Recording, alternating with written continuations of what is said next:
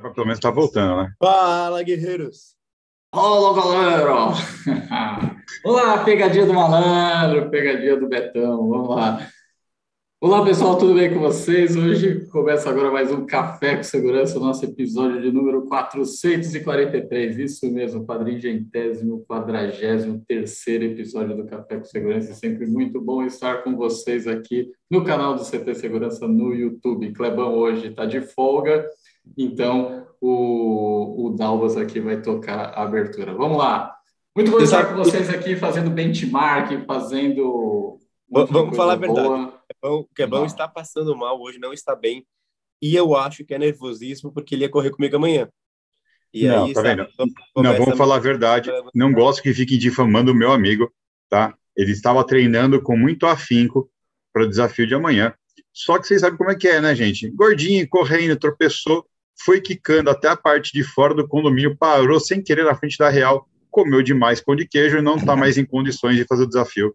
Por isso ele está aqui hoje, está passando mal, né? Foi intoxicação aí, alimentar por excesso de pão de queijo. Exatamente. Seguindo as palavras que o Silvano conhece dos anos 1700, o Clebão está empantumado, provavelmente hoje, por isso ele conseguiu acordar aí. É empanturrado, Adalberto, ah, empanturrado.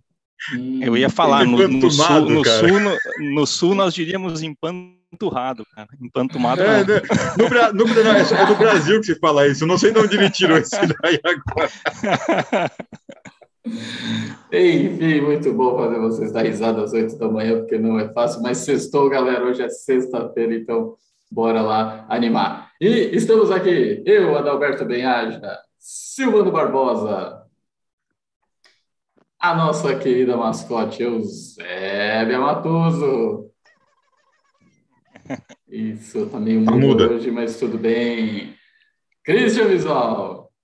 Ó, e Christian também é cultura. Empantumado. Termo usado para bolos, tortas, pães não estão quando não estão bem assados. A massa fica pesada, meio assada, meio crua, recebendo a denominação de empantumado. Aí, ó. É, é, é mais ou menos como o Kleber tá hoje de falta. Vamos, vamos no caminho. Aí, ó o Kleber tá pesado, o Kleber tá meio passado, meio não. Cara, é isso, tá empantumado. E hoje o nosso querido convidado aqui, o Juscelino Santos, da JCI. Muito bem-vindo, Juscelino. JTI. J, é, então tá errado no nick aqui, precisa corrigir, Silvano Barbosa. Nós vamos corrigindo. Legal. E o Ada até quando está certo, então vamos, vamos mudar o nome Aí, Silvano, obrigado, cara. JTI. Seja muito bem-vindo, Juscelino. Muito bom dia. Obrigado, gente. Obrigado. Bom dia a todos. Show. E a gente tem o nosso chat aqui, onde a galera manda mensagem chamando bom dia, tudo animado, a galera louca para acabar logo a sexta-feira, para partir para o final de semana, encher a cara ou não também. Vamos lá, o PRX Tech chegou aqui, o Renato Buiu, que daqui a pouquinho vai estar aqui fazendo uma pergunta capciosa para, para quem acertar no chat aqui. Tem prêmios. Tem prêmio, Silvano Barbosa? Qual é o prêmio de hoje, Silvano Barbosa? Hoje nós temos uma caixa de som Bluetooth com o patrocínio da Nice. Opa! Boa. Exatamente. Eu estava esperando ele fazer aquela piadinha que, que quem ganhar vai ficar nice. Hoje o Kleber não está nice. Verdade, Silvano. Tá, é, boa. Clebão não está nada nice. O Rafael Filho, 01 aí, ó. Bom dia o Shinji Kiota, grande Everton Lima está aqui, Zé Roberto da Techboard, onde estive com ele, sensacional a solução lá da Techboard do óculos e uma receptividade incrível do Zé lá na Techboard, muito show. Anderson Maia está com a gente, o Hiro da Optex, Seitam Magal, hoje tem, hoje tem, hoje tem condomínio Seguro.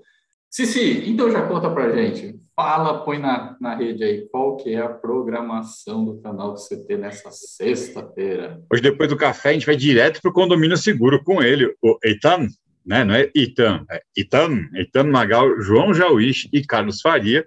A gente vai estar recebendo hoje o Mário Cabanhas, da Toshar Brasil, e a Tânia Goldman, da Gold DK, falando sobre o tema de armários inteligentes, nessa seara que eles estão hoje falando sobre as tecnologias condominiais. Então não perde, vai ser legal pra caramba. E amanhã a gente tem às 9 horas o Cyber Security com o Renato Buiu, mas eu vou deixar para a hora que ele entrar aqui vir contar do que, que ele vai falar com a gente. Muito bom. Será que eu só posso falar que tem a ver com o presidente americano. Hum. Boa, ansioso. Será que um armário inteligente, Silvano, serviria para guardar a roupa amassada e ela sair passada? Não, esse é um armário dos sonhos, não é um inteligente. O inteligente cobraria caro para fazer isso. Boa. Bem O Demarco da Kerzone está aqui acompanhando a gente, o Eduardo Ramos, a Viane está com a gente, o Antônio Galhardo, o professor Teanes, um prazer ter você aqui, o Henrique Bittencourt, o Marcos Antônio Siqueira Lopes. Muito bom, galera. Conforme irem entrando aqui, vão mandando um bom dia aqui e podem também bombardear o Juscelino de perguntas, porque ele está doido para responder um monte de coisa nessa sexta-feira.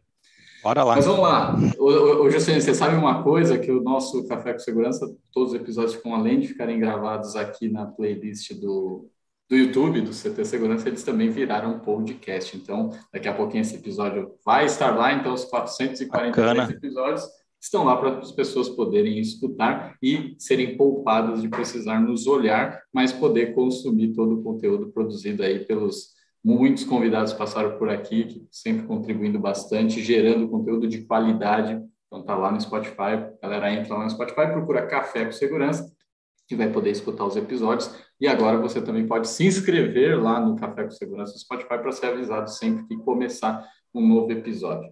E aí, Perfeito, um boa dica. Sempre, é, e um pensamento que sempre fica é o seguinte: vocês já repararam que todo mundo fica mais feliz na sexta-feira trabalhando do que no domingo à noite descansando? Ponto de interrogação. Mensagem clara. Ô, Silvano, nós temos regrinha de, as regrinhas de ouro aqui do nosso canal, né? Compartilha com a gente aí. É isso aí, você que está nos acompanhando aí, seja ao vivo ou gravado, confere se já está inscrito no nosso canal. Se não tiver inscrito, se inscreve agora, senão o Felipe Neto vai bater na sua porta, que ele é o cara que mais manda você se inscrever em tudo na vida. Então vai lá, se inscreve agora, ativa as notificações no modo todos para garantir que você vai receber todo o nosso conteúdo. E também é, deixa o seu like, temos certeza que você vai gostar desse nosso bate-papo, que apesar do Kleber não estar, é um bate-papo que está redondo hoje, mas a gente vai seguindo em frente mesmo assim. Você vai lá, se inscreve, ativa as notificações e deixa o seu like. Lembrando também que no Spotify, né, Cris? A gente tem como se inscrever também agora, não é isso? Exatamente. Você salva ali, se inscreve para receber informação em tempo real. Cada episódio novo que é postado, você recebe o aviso. Exatamente, por isso que é muito bom prestar atenção no que os amiguinhos falam, porque eu já tinha falado sobre isso, muito bom reforçar e parar de ficar de distância, prestando atenção, sempre um prazer. Mas vamos lá, Juscelino, um prazer, uma honra ter você aqui com a gente nesse bate-papo, que eu tenho certeza que vai ser incrível. Antes de a gente entrar no tema, conta um pouquinho de você, da sua trajetória, para a galera conhecer ainda mais o Juscelino. Claro, obrigado, gente. Primeiramente, agradecer o convite. Eu sempre digo que isso aqui vai muito além de um convite, é uma grande oportunidade, na, verdade, né? Além de toda a questão de, de networking, enfim, mas eu acho que o principal é o aprendizado realmente que a gente que a gente acaba adquirindo nesses eventos online, que foi uma coisa boa que a pandemia nos deixou, né? Então, uh, muito feliz, obrigado pela oportunidade. Espero poder contribuir com vocês aí e aprender bastante com a, com a turma aí. Uh, eu trabalho na JTI. A JTI é Japan Tobacco International, uma, uma, é uma multinacional do ramo do tabaco. Uh, eu atuo na indústria aí já são quase 16 anos, né? Uh, mais, mais efetivamente na, na, área de segurança corporativa desde 2014. Então, uh, com atuações bem voltadas à compliance, auditorias, risk assessment, gestão de, de, de, segurança privada como um todo, né? Então, a minha trajetória dentro do mundo corporativo, ela vem nessa linha, totalmente focada na indústria, com um foco bastante em compliance mesmo. Uh, tem aí 42 anos, atua aqui em Santa Cruz do Sul, cidade que fica próxima a Porto Alegre, né? Então, uh, estamos aí. Qualquer pergunta, necessidade, vou tentar seu, ajudar ao máximo aí todo mundo. Muito bom. E aí, vamos então entrar um pouquinho no tema, né? Crisis Management. Conta para a gente um pouquinho é, o que de fato é né, o gerenciamento de crise, na sua visão, a importância disso. Conta para a gente um pouquinho da relevância desse tema no seu dia a dia, no, na sua atividade, como você enxerga isso dentro das empresas. Beleza, Dalberto. Olha, a, falar de gestão de crise aí numa sexta-feira tomando um café é sensacional, né, cara? Por mais que o, que o, que o, tema, a nomenclatura do tema nos assusta um pouco, né? Gestão de crise, mas é um tema extremamente importante e eu diria que com, uh, com um viés até certo ponto bem, bem preventivo, no sentido de uma boa gestão de risco, de crise, ela pode uh, nos, nos antecipar muitos problemas, nos garantir uma continuidade de negócio. Então, é um, é um, é um, é um processo que faz, uh, que faz total sentido hoje na indústria, uh, principalmente pelo momento que o país vive, né? Essa questão política e social, essa crise logística que a gente está enfrentando, onde um cenário de crise logístico começa a bater aí na porta das indústrias, principalmente com relação àquelas indústrias que trabalham com exportação, pela falta de container, pela falta de espaço em navios, enfim. Tudo isso, tudo isso é parte do processo de gestão de crise. Então, uma, como uma mensagem inicial, né, sempre que vocês olharem e desenharem os seus cenários de crise, procurem olhar sempre o contexto interno e o contexto externo. É a partir daí que a gente começa a construir, então, um processo de gestão de crise. Uh, esse processo, ele passa efetivamente, eu diria que principalmente, né, por um processo de gestão de risco. Né? Tudo começa na gestão do risco, onde tu mapeia os teus, teus riscos, tu mapeia os teus processos, e a partir dali tu começa a identificar de uma forma, obviamente, uh, uh, quantitativa, né? Os teus cenários potenciais de crise e aonde tu precisa de fato desenvolver os teus planos de, de, de crise. É. Uh, as barreiras de gestão de, de, risco, quando elas começam a ser, a ser rompidas, né, elas podem te levar para um, um incidente, elas podem te levar para uma, uma, uma crise efetiva já e consolidada, mas também e também pode te levar para uma questão de continuidade de negócio. Uh, então, essa, essa é a, a introdução do tema, para a gente falar um pouco, né? Importante que o conceito de crise esteja muito claro também, né? Que são eventos uh, significativos que podem afetar a reputação, que podem afetar as pessoas principalmente, mas com uma forte relação com os objetivos estratégicos do seu negócio.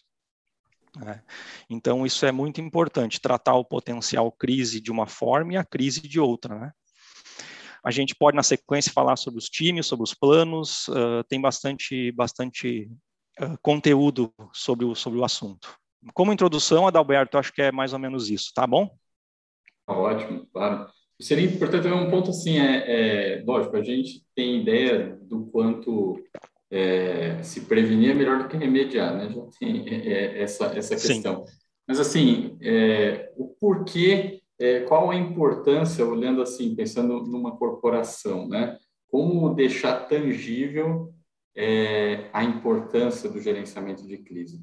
Eu digo na prática, porque na teoria faz muito sentido você falar, legal, se eu é, me previno, seja por qual meio for, eu evito prejuízos, eu evito né, danos à marca e diversas outras coisas. Na teoria, uhum. quando eu acho que fala de gerenciamento de crise, dificilmente alguém se opõe que isso é algo importante. Mas na hora que chega e fala, ok, para fazer isso eu preciso desse budget aqui. Opa, pô, mas será que é tão necessário assim? Será que é tão importante desse jeito? Então, assim, qual é a importância do gerenciamento de crise, mas não olhando a teoria, olhando a prática, imaginando como mostrar o porquê precisa de budget, porquê precisa de gente, porquê precisa de investimento, é, de forma que o resto da corporação enxergue é, o benefício no intangível, porque você, o gerenciamento de crise é algo que você e, talvez vai investir para não usar, né? Tipo, é, é, é, meio que isso, né? É, como, qual a importância do gerenciamento de crise, mas com esse olhar? Sim. A pergunta é, é bem bacana, Alberto, ah, bem importante tua pergunta, porque o que, que acontece muitas vezes uh, uh, nas empresas, né? E eu diria quase que de uma forma geral, né? Uh, as empresas possuem planos enormes, 50 páginas, 80 páginas, planos de crise com uma série de informações, uma série de procedimentos, mas que tu sabe que no momento que efetivamente ocorre o evento, esse plano ele na prática ele não vai funcionar, porque o, porque o sistema de gestão de crise ele não está inserido dentro do business, ele precisa estar tá inserido dentro do negócio, ele precisa ser parte do negócio. E ele vai ser parte do negócio quando ele estiver relacionado, por exemplo, aos objetivos estratégicos do negócio. Então, uh, para tu, uh, para você conseguir efetivamente trazer a gestão de crise para dentro do negócio, você precisa, num primeiro momento, ter um bom engaja engajamento com o time de liderança. Né? E além do engajamento, tu precisa mostrar as coisas de forma uh, de forma a fazer com que eles entendam que de fato esse risco A pode se transformar numa crise, onde eu preciso ter um bom comitê de crise preparado, treinado para fazer a gestão desse evento e garantir a continuidade do meu negócio. Então, tu precisa mostrar de forma clara que se eu tiver uma crise relacionada, por exemplo, a um evento político ou relacionado a uma questão logística, o meu custo-benefício em fazer a gestão dessa crise, em principalmente assegurar a continuidade do negócio, vai ser muito maior do que todo o investimento que tu fez no teu, no teu, na tua gestão de crise antecipadamente. Então, o gestor de crise precisa ter essa habilidade né, de engajamento uh, com o time de liderança. Obviamente que isso não se faz sozinho, né? não é o Juscelino na JTI que vai estar tá fazendo isso sozinho. Não. Dentro do comitê de crise, você precisa ter um plano, e nesse plano as responsabilidades precisam estar claras, tanto para a área de recursos humanos, quanto para a área de legal, quanto para a área de de IT, por exemplo, todos têm que saber lá quais são as suas responsabilidades dentro de um processo de gestão de crise. Então, uh, uh, se eu respondi aí, Adalberto, acho que sim. Eu acho que é esse, eu acho que é o, é o caminho, tá? Uh, para você trabalhar. Você precisa ter boas metodologias e, mas principalmente um bom plano de engajamento com, com os times de liderança. Juscelino, o quanto numa, num programa desse de gestão de crise, para até para você ter uma aderência maior, né, do, do, pessoal da empresa, o quanto é importante a gente vincular a, a, justamente a valorização possível da perda. Por quê? Porque a gente sabe que geralmente a gente só é movido por indicadores, né, geralmente financeiros. É assim que a gente mede o esforço que a gente faz, a gente, a gente vai medir o, o investimento que vai ser feito. E ali você é, é aquela velha história, né? Olha, não atravessa fora da faixa. Por quê? Porque pode ser atropelado, mas se não está palpável quanto isso pode ser prejudicial, se, a, se não está dentro do, do campo de entendimento do amiguinho, o quanto isso pode ter problema, eventualmente não vai acontecer, né? Ou ele vai ter que ser atropelado para ele sentir na pele, ou alguém próximo dele, ele vai ter que presenciar alguma coisa, coisa do tipo, para que isso realmente venha né, a ser uma preocupação real para ele, e ele venha a falar, não, agora só vou atravessar na faixa de pedestres. Na empresa não é tão diferente né? Aquela velha história, não, mas isso nunca aconteceu antes, né? Imagina que isso não acontece com a gente. E a Sim. gente sabe que não é bem por aí, né? Agora, quando a gente vai apresentar isso, qual e, e se é possível, em, na maioria dos casos, pelo menos, a gente quando for levar para, olha, está aqui nosso plano de, de, contingência, nosso plano de gerenciamento de crises, né? E isso está aqui porque isso pode causar esse volume de prejuízo, essa recorrência, assim por diante. Sim é um bom ponto, tá, Silvano? Mas, uh, mas de novo, eu faço um link desse teu ponto, que é super bacana, uh, com a gestão de risco, que é onde tu quantifica os teus riscos, onde tu identifica, tu, tu avalia e tu, e tu determina lá o teu grau de risco. Então, a gestão de crise é, é, não é tão simples assim tu linkar com a perda, tá? Porque vai depender muito do cenário que tu está gerenciando a partir do momento que tu tem uma crise, tu precisa estabelecer o teu plano de, de crise com foco no cenário. Então, por exemplo, se o teu, se o teu, se o cenário que tu está gerenciando tem relação com pessoas e as pessoas podem ser impactadas, por exemplo, elas têm que estar no topo da prioridade. Então, tu vai focar no quê? Em evitar perdas com pessoas, em evitar danos às pessoas. Esse é o, esse é o, o, o, a, o topo da pirâmide, né? Uh, daqui a pouco tu tem uma gestão de crise rela relacionada ao teu reputa reputacional, a tua reputação, né?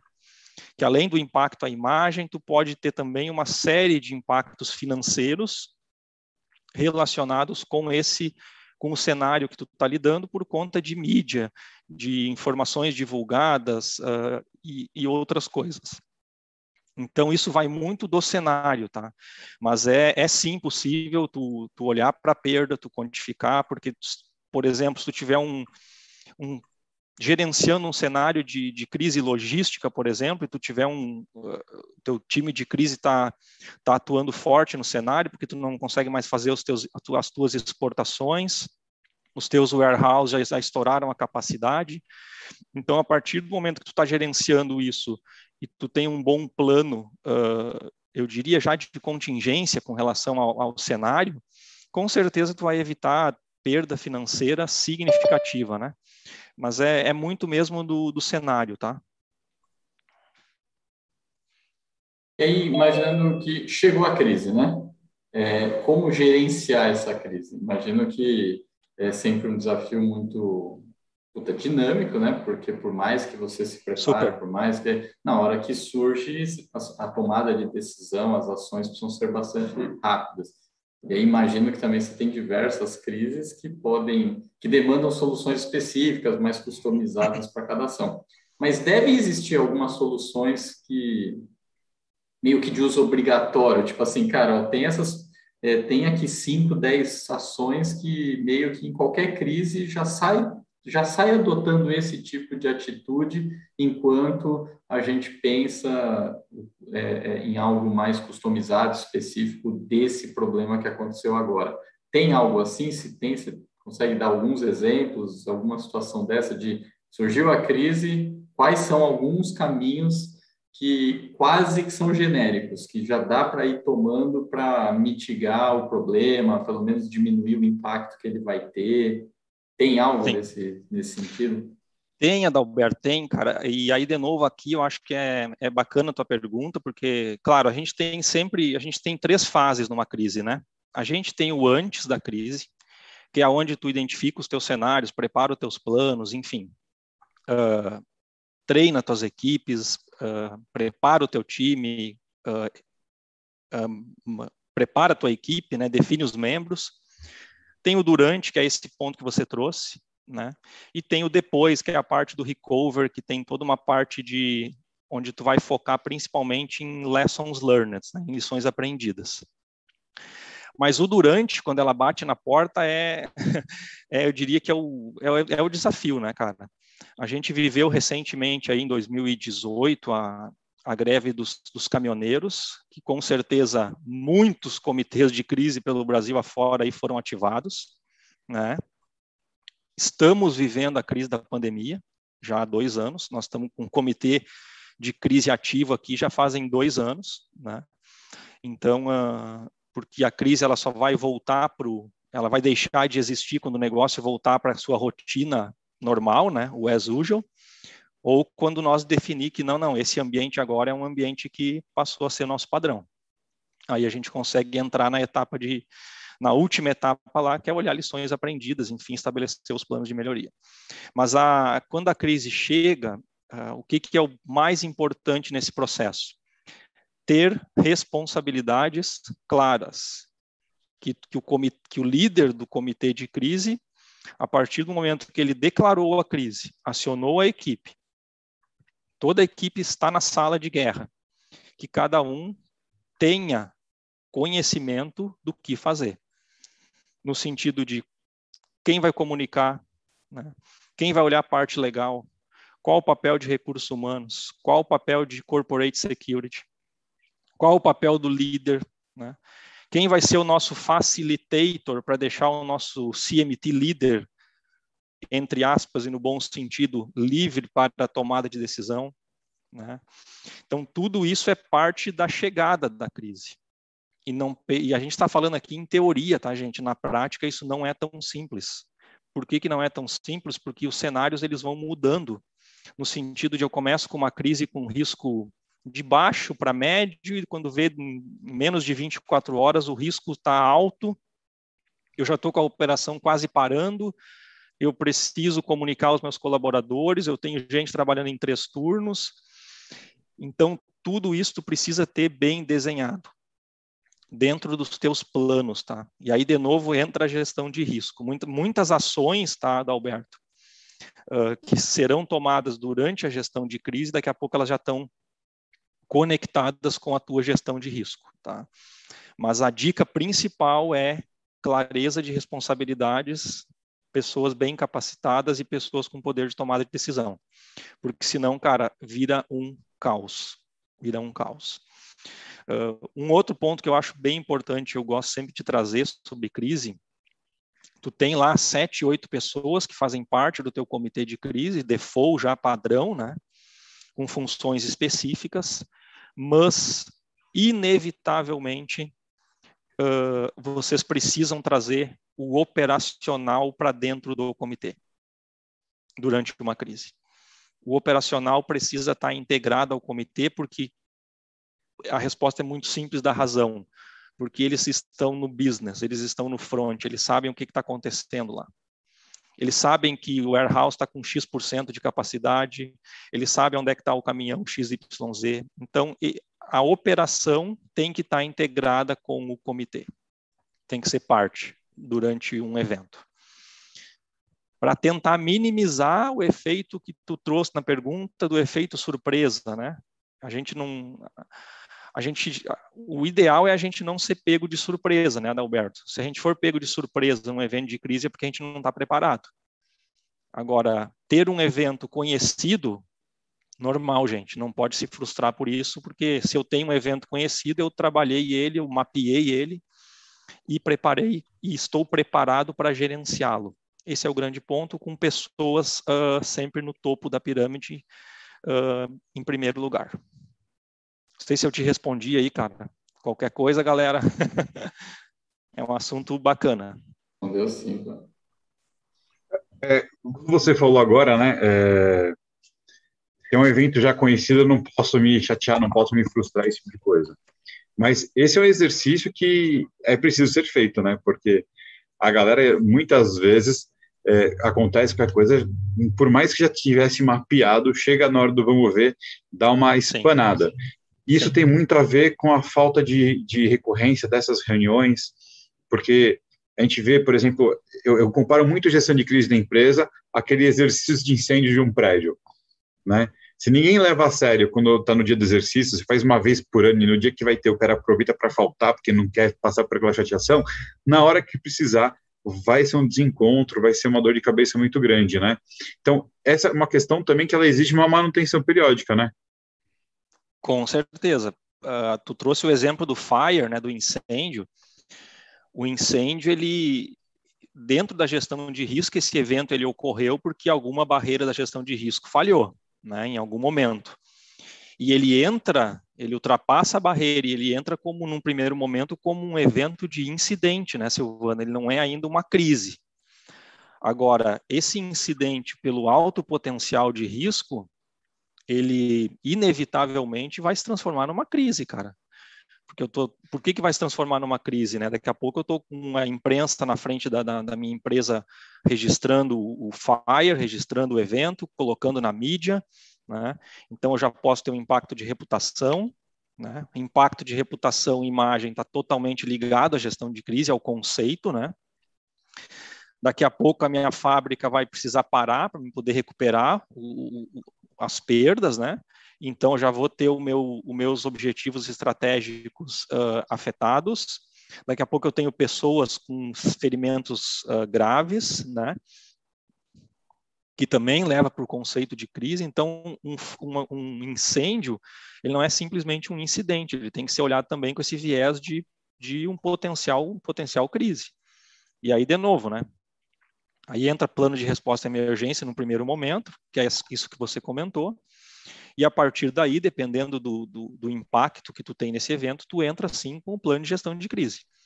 Uh, para que isso? Para que daqui a pouco tu vai precisar tirar as pessoas da fábrica uh, com evacuação, uh, parar de operar por três, quatro dias para recuperar. Então as pessoas estão em turno, precisam ser comunicadas.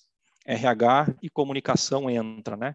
Tu vai ter que ter alguém lidando com a imprensa, então, crise, responsabilidade. Então, basicamente, usando o exemplo do incêndio que você trouxe, acho que é um bom exemplo para a gente falar, é, é, é tentar não confundir esse cenário de incidente com um cenário de crise. Mas, claro, que um pode levar ao outro, né? Juscelino, quando pensem na questão da gestão de crise, você imagina que todas as empresas deveriam ter esse departamento independente do tamanho da empresa? Porque isso é normal numa, numa, numa grande corporação, em, em, em empresas que têm grandes marcas, mas não é toda empresa que tem um departamento de gestão de crise. Sim, uh, Christian, uh, interessante, cara. Uh, cara, o, o, mundo que a gente, o, o cenário que a gente vive no Brasil hoje, até globalmente falando, né? Cara, inevitavelmente, independente se é multinacional, não é multinacional, é uma, é uma área, é um setor, vamos dizer assim, que deveria sim estar bem estruturado nas empresas, tá? Independente do porte. Porque, de novo, olha, tudo que, tudo que a gente já falou aqui de gestão de risco, de perda, de continuidade de negócio. Então, é, obviamente que ainda não é um assunto que está na pauta das, de, da maioria das empresas, né? E geralmente acontece o que a gente falou antes, né? Quando vê está batendo na porta e a gente começa a correr para tudo que é lado para saber o que, que eu vou fazer, quem vai comunicar à imprensa, como é que eu vou assegurar a comunicação das pessoas. Então, uh, respondendo efetivamente, eu com certeza eu acredito que sim, né? Obviamente que com estruturas adequadas ao, ao, ao cenário da empresa, né? Então, a gente, por exemplo, a, a nossa empresa é uma, é uma empresa multinacional, uh, são, no mundo todo são 30 mil funcionários, então esses planos de gerenciamento de crise, eles já vêm, eles já vêm uh, uh, globalizados, vamos dizer assim, preparados por uma equipe especialista de fora, né? E a gente, como região, né, tem o papel de tropicalizar esses planos para a nossa realidade, né? mas uh, as empresas podem sim, de uma forma simples, ter, ter esses processos bem estruturados, sim, né, de uma forma geral. Devem, né? E às vezes, talvez, né, às vezes o ponto é, ok, se de repente uma empresa é menor, seria possível, ok, se de repente você não tem especialistas no gerenciamento de crise, mas de repente pessoas que possam ter algum conhecimento para de repente é, consumir alguns dos seus minutinhos é, com esse tipo de atividade, ou, ou, ou, mesmo se for menor a empresa, precisaria ter alguém que seja 100% focado nisso. É, tipo, quais seriam as alternativas que você vê com custo-benefício que faça sentido para, por exemplo, uma empresa pequena, média, conseguir de alguma forma ter alguma gestão é, de crise sem, sendo que ela ainda não tem capacidade de ter uma superestrutura? Sim, uh, bacana o teu ponto, Adalberto. Eu acho que, assim, é, é opinião pessoal, tá? Eu, isso não é uma regra, obviamente, mas eu acho que nesse caso que você trouxe, isso acontece muito, porque, cara, o foco dessas empresas é outro, né? Eu acho que uma boa alternativa é a consultoria, tá? Eu acho que a consultoria, ela, a gente tem boas consultorias aí de gestão de risco, gestão de crise, né? Eu, eu, nesse sentido, eu trabalharia fortemente com consultoria. Eu acho que é um bom custo-benefício, é um investimento que tu vai fazer talvez uma vez por ano, né? para te estabelecer o teu plano, uh, mapear teus cenários, ter o mínimo, né? Ter, ter de fato o mínimo, né? Então, eu acho que a dica é, é focar em consultoria nesse caso. E aí você falou sobre a composição do time, né? Como montar um time de gerenciamento de crises? Porque imagino que não deva ser só conhecimento técnico, né? Deve ter muitas características aí, soft skills de comportamento, temperamento, é, atitude, tomada de ação. Uhum. É, como montar, imaginando aí, ok, uma empresa mais estruturada, que demanda uma, uma estrutura mais forte, como montar um time que realmente vai, vai, vai, vai brilhar no, no gerenciamento de crise?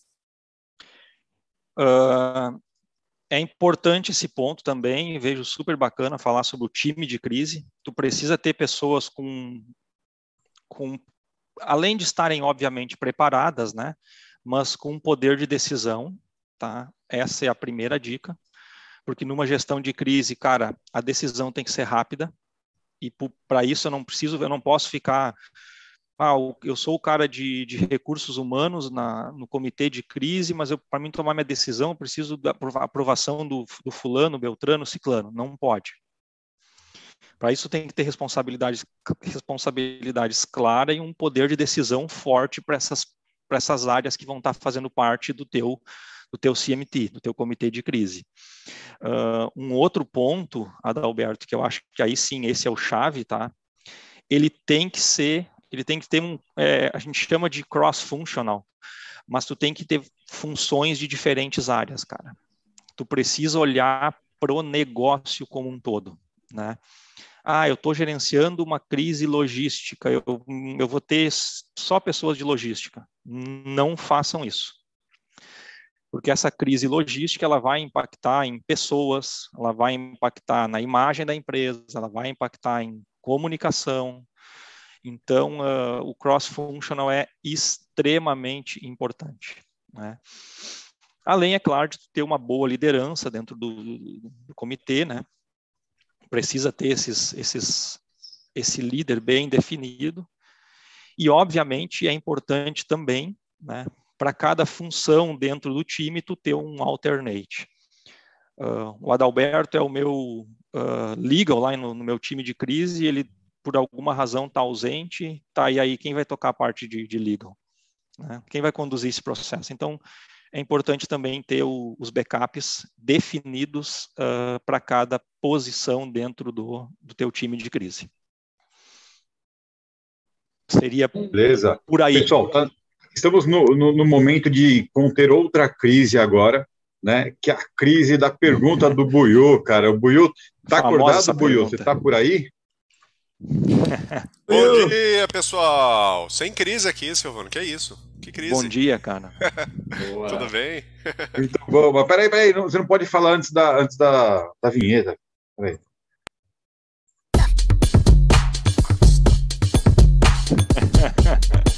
Aí sim. Porque não bom. vinheta fake a gente vive, né? É, é, meio estranho essa vinheta aí. Quem fez realmente deu uma, deu uma valorizada aí pra mim. Brigadão, hein? Bem-vindo, Boiô. Obrigado. É, Beleza. Pô, então o Clebão tá ruim hoje, cara. Pô, que mancada, hein? Tinha um, tinha um pai do amigo meu, daqueles pais bem sacanas, que quando a criança tava na piscina na casa dele e engasgava, falava, toma uma aguinha que sara. Com a água da piscina mesmo. Vou falar pro Clebão, Clebão, quebra o risoles. Como o risoles aí da, da padaria que passa. Acho que foi, foi isso o problema. Ele faltou é... balancear tanto pão de queijo e coxinha pois com risoles. É, muito pão de queijo, né? Depois de tanto tempo sem comer, deu isso. Pessoal, sexta-feira, pergunta do Buiu, então hoje, prêmio especial aí da Nice, né? Uma caixa de som. A regra é muito clara, o primeiro que responder corretamente no chat do YouTube leva não tem rolo aqui, não tem tapetão. E aí, assim, ó, segunda-feira teve um programa muito especial, o pessoal é, ficou falando só o Quarteto Fantástico aí, não sei o quê. E eu já dei a dica da pergunta que eu ia fazer na sexta-feira. Não é possível que vocês não acertem. Então é assim, ó. Qual que era a moeda oficial do Império Romano? Minha nossa. Eu falei que eu ia fazer essa pergunta. Era o sal, era o sal, é, não era o sal? Sim, sim. Não, é, essa é uma boa resposta, viu, Silvana? Só que o sal era extraoficial, por isso que tem a palavra salário, vem de sal. Inclusive, bom, quando o Silvano começou a trabalhar com vendas, ele trabalhava com essa moeda. Sim. Você tá brincando? Olha só, ele ganhava em sal. Ele ganhava em sal o salário dele. que coisa, cara. Não, mas, pô, essa foi muito fácil, hein? Essa foi já responderam aí, galera? Alguém já respondeu? Aí, ó, o Hiro colocou sal, mano. É, então, mas não é, não. A Dalisa, a Dalisa, a Dalisa é ótima. Dracma. Então, cara, é, é, é contemporâneo, hein, Dracma? É, Poderia estar certo. Eu, eu, suspeito que o Dracma é grego, tá? É, a gente está falando Exato. do Império Romano na Itália. E aí eu, eu acho que o Dracma é grego, eu acho. Estou né? falando aqui de, de improviso. Mas é porque o Christian falou qual que era. E eu falei, a pergunta de sexta vai ser isso. Bom, mas o Silvano, é, o Ada é, perguntou tá. o que acontece se ninguém acertar, né? É, eu acho é... que, sei lá, acumula. Ah, faz outra pergunta. Pô, acho que pode mandar para casa aqui o. Vai, o vai, pro, vai, vai, vai pro Clebão? Não, Clebão só dodói. Clebão só aceita se é pão de queijo. Faz outra pergunta para prestigiar a turma aí, cara, que tá no evento. O Zé Roberto falou que a moeda chamava Buiu, gostei. Você me três buius, por favor. Legal, eu, eu gostei, da, eu gostei da ideia do Juscelino, então vou fazer uma. Ó, oh, não, veio a resposta certa. A hora que eu ia fazer aí, a pergunta, ó. veio a resposta certa. Marcos Antônio boa. Siqueira Lopes, boa, boa. Oh, e é verdade, o, o Dragman é grego. É grego, acertei, olha só. Olha só. Muito bom, parabéns aí, Marcos. Marco Antônio Siqueira, Marcos Antônio Siqueira Lopes acertou, denário. Muito bom. Will, já aproveita e fala um pouquinho como vai ser o programa amanhã. Legal, obrigado, Ada. Amanhã, programa 9 da manhã, CT Cyber Security, eu estou falando da Flor Obama. Então parece meio estranho. Já falei que isso pode dar BO, cara. Será que o Obama vai vir atrás de mim para chamar ele de Flor? É, isso? Mas pode ser a Michelle Obama. Pode ser a Michelle Obama. Então, eu estou falando disso, é, parece esquisito, mas é um tema, uma notícia que apareceu essa semana, muito bacana, relacionando cibersegurança, é, relacionando é, é, vulnerabilidades, risco, né, tem até a ver com risco, e tem alguma coisa a ver com o presidente, o ex-presidente Barack Obama. Então, quem puder assistir lá, CT Cybersecurity, 9 da manhã. Muito bom. Juscelino, está no final. Manda para a gente uma mensagem aqui para nossa audiência, uma mensagem final sua para nossa audiência. Boa, não, na, agradecer, na verdade, aí a oportunidade novamente, agradecer a todos que participaram com a gente. Espero que eu tenha uh, contribuído um pouquinho com vocês aí também. Uh, obrigado pelas perguntas, a gente acaba também aprendendo aí com as, com as perguntas do, da turma aí e incentivar o pessoal a participar. Eu acho que é uma oportunidade única aí de aprendizado que a gente está tendo com, essas, com esses eventos aí de, de, de, segurança como um todo, aí, tá bom? Obrigado, gente. Ótima sexta, bom final de semana para todos aí. Abração. Show, mas a gente não pode terminar antes do recado do Alberto. Do Alberto com aquela sua oração de 445 frases que ele fala em menos de 40 segundos sobre o pulso de segurança.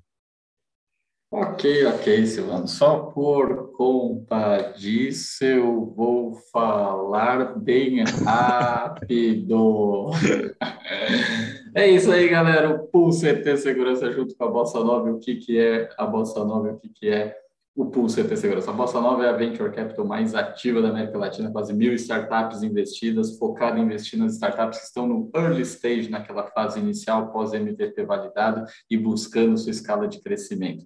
E a gente querendo fazer o nosso segmento mercado de segurança ficar mais visível para investidores, para outros mercados, o CT Segurança, como hub de comunicação do segmento do setor de segurança, se une à Bossa Nova e cria um pool verticalizado, ou seja, buscando investir único exclusivamente em startups que resolvam dores e desenvolvam soluções para o nosso mercado de segurança, segurança patrimonial, segurança perimetral, segurança eletrônica, proteção de dados, nuvem, cybersecurity, IoT, enfim, startups que olhem esses mercados e desenvolvam soluções para isso, queremos conhecer vocês. Para o time da Bolsa analisar os seus números, analisar o seu crescimento e, após isso, submeter para o comitê de especialistas no nosso segmento de segurança tomar a decisão de investir ou não investir. Buscamos 10 a 15 startups para serem investidas e, além de dinheiro, ser investida também com conexões, mentorias, para a gente, de fato, apoiar o crescimento e a escalada dessas startups, para quem sabe a gente chegar a ter um unicórnio dentro do nosso segmento de segurança. Potencial para isso temos e gente boa e tecnologia também. Então, isso é o Pulso CT Segurança. Mais informações, bossainvest.com.br CT-segurança. E quem tiver interesse de ser com investidor, a captação também ainda está aberta, pode nos procurar, Silvano. Deu mais de deu, deu quase um minuto. Tá bom assim? Tá ótimo.